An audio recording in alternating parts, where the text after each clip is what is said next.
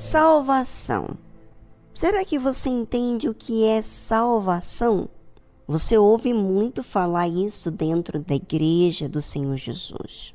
Mas o que significa salvação? A salvação, ela é necessária para todos os seres humanos. Inclusive, a pessoa que é batizada com o Espírito Santo, ela precisa perseverar para manter-se salvo. Então, o que então significa salvação? Você sabe que nós, seres humanos, somos falhos, pecamos, pecamos por aquilo que sentimos, pecamos por aquilo que às vezes desejamos, é, pecamos porque achamos que a nossa verdade é a verdade.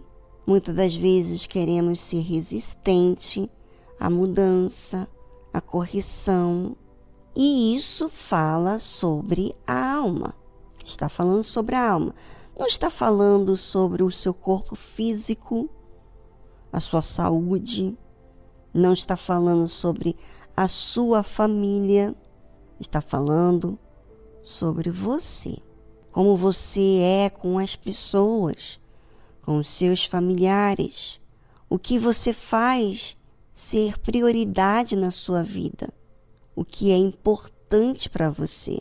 Fala sobre se a salvação é realmente uma necessidade que você tem ou se é apenas teoria.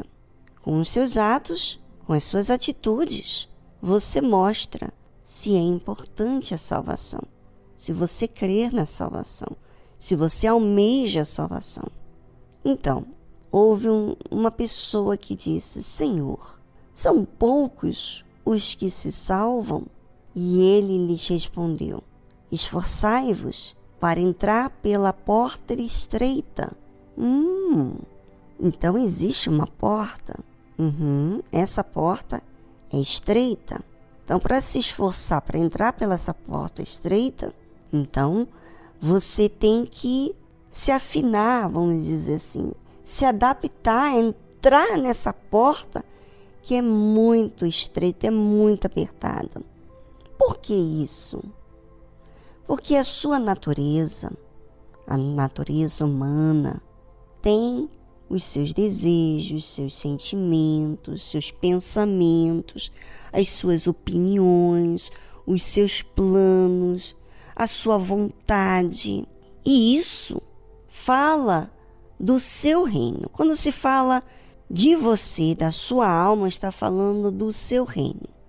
O reino seu, que você conhece, o que você guarda, inclusive das coisas que você já vivenciou nessa vida.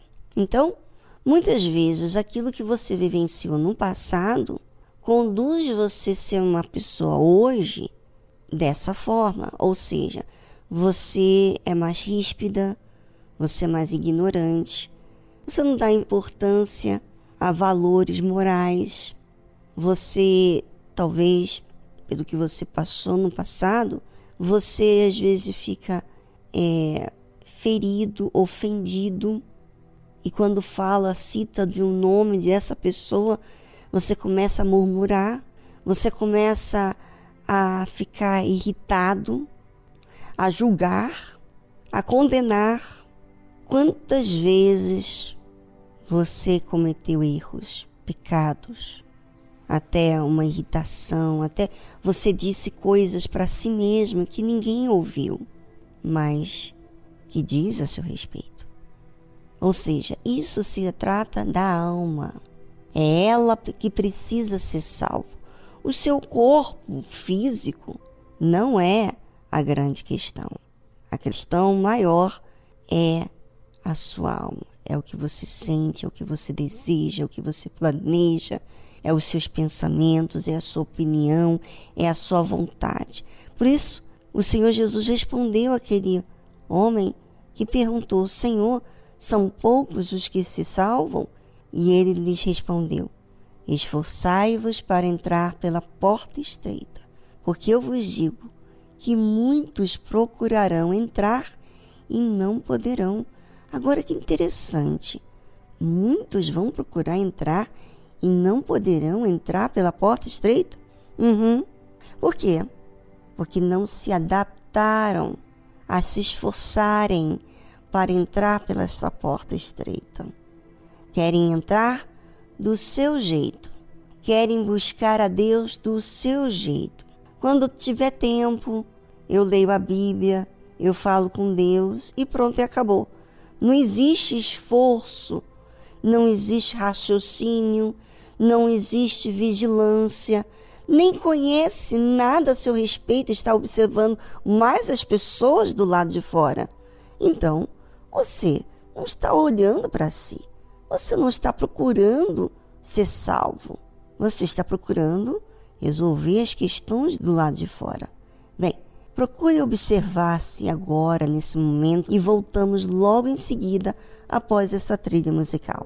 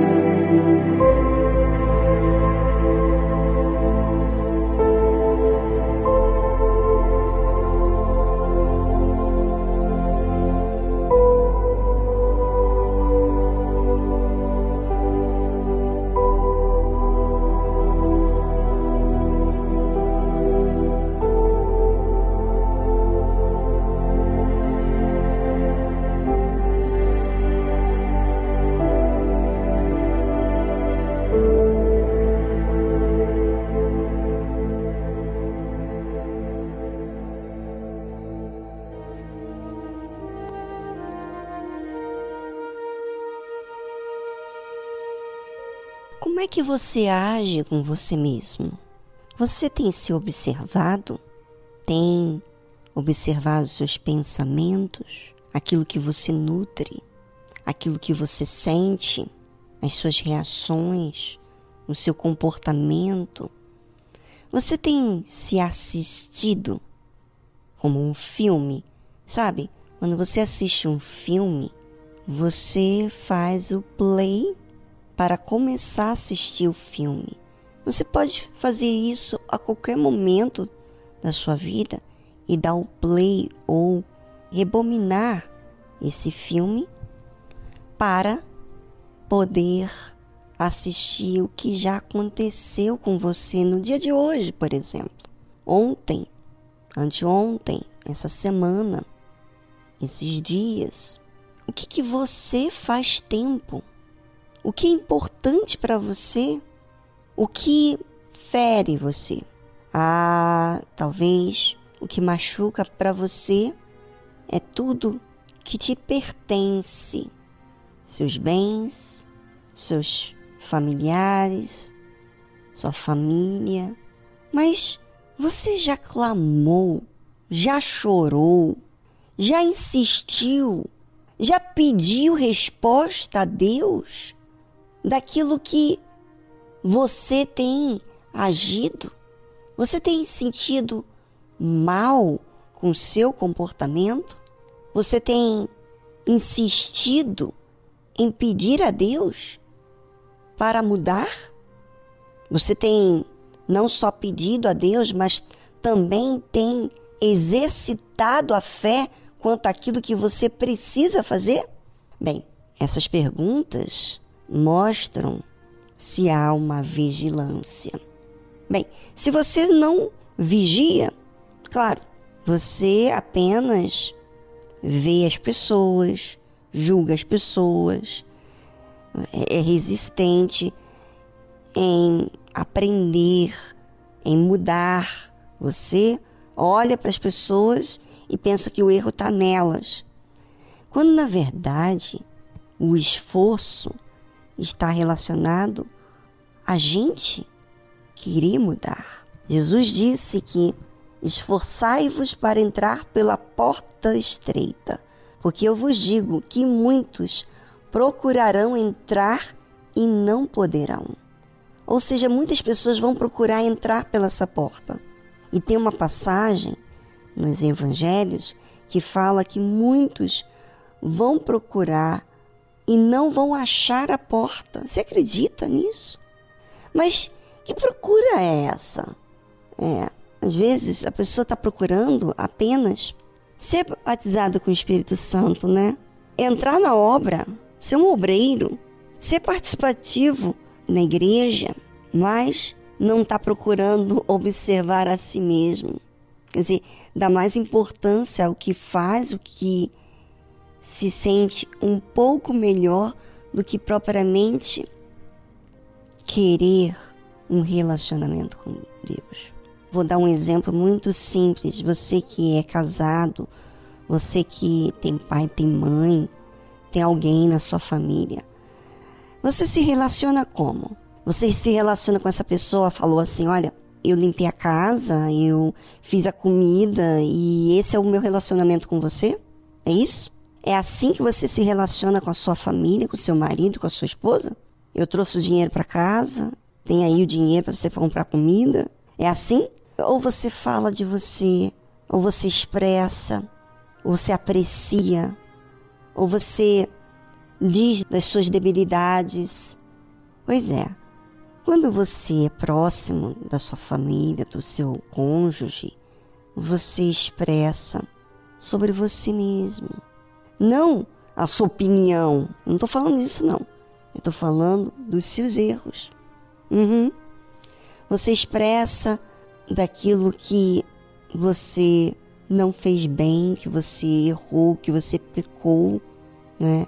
No seu relacionamento, você aprecia aquelas pessoas que estão próximas de você, não porque elas trazem comida, te dão uma casa limpinha, mas você aprecia pela paciência, pela constância, não é assim? Isso é relacionamento. Agora imagina você com Deus. Você pensa que se relacionar com Deus é você trazer apenas uma alma para ser salva? Não. Isso faz parte quando você está tratando muito bem dessa alma, cuidando da sua alma, olhando, observando os seus pensamentos, os seus sentimentos, a sua conduta, as suas palavras, o que você alimenta na sua mente, o que você deseja, a sua vontade. Quando você disciplina tudo isso, você está fazendo um esforço, você está se adaptando à vontade de Deus não o seu jeito, o seu reino. E para você obedecer a Deus, você sabe que não é sem esforço, existe esforço, existe renúncia da sua parte, do seu reino, da sua vontade, para fazer a vontade de Deus, o seu jeito para obedecer o jeito de Deus, o que Deus quer. Bem, o Senhor Jesus falou assim: quando o pai de família se levantar e cerrar a porta e começar de fora a bater a porta dizendo: Senhor, Senhor, abre-nos. E respondendo ele vos disser: Não sei de onde vós sois. Parece que essa pessoa que bate na porta é muito próximo de Deus, não é? Chama ele de Senhor, insiste para que o Senhor abra a porta. E o Senhor responde e diz assim: Não sei de onde vós sois. Agora, eu pergunto para você, ouvinte, como é que você não conhece alguém? Quando ela só faz a parte física, não é verdade? Mas ela não fala nada dela mesma. Ela não reconhece as suas falhas, ela não assume os seus erros, ela não se molda, não muda, então ela não se fez presente, não se relacionou com aquela família. Pode estar dentro daquela casa, mas não se relacionou. E diz assim: então começareis a dizer: Temos comido e bebido na tua presença, e tu tens ensinado nas nossas ruas. E ele vos responderá: Digo-vos que não vos conheço, nem sei de onde vós sois. Apartai-vos de mim, vós, todos os que praticais a iniquidade. Oh, oh, se Deus não te conhece, então é porque você pratica a iniquidade e acha normal. Você acha normal o seu pecado. Você não se incomoda, você não se aproximou-se de Deus. É, mas você tomou da Santa Ceia, você ouviu a palavra de Deus, mas você não se aprontou. Você não atentou para si. De repente você estava lá na igreja e pensando em outras pessoas que precisavam ouvir o que você estava ouvindo, mas não foi para você a palavra. E ele disse: Jesus, digo-vos que não vos conheço, nem sei de onde vós sois. Apartai-vos de mim, vós, todos os que praticais a iniquidade. E ali, ali haverá choro e ranger de dentes, quando virdes, ou seja, esses que não se aprontaram, que não se reconheceram, que não se observaram, que não vigiaram a si mesmos, esses vão chorar, vão ter ranger de dentes quando vê Abraão, Isaac e Jacó e todos os profetas no reino de Deus e vós lançados fora. Ou seja, pensavam que estavam incluídos. A Deus pensavam que eram cristãos, mas praticavam a iniquidade porque não se viram. Se você não se vê, se você não se assistir, certamente você pratica iniquidade, porque não há correção e não há proximidade de Deus. E para que o Salvador? Se você não se vê necessitado e doente, espiritualmente falando.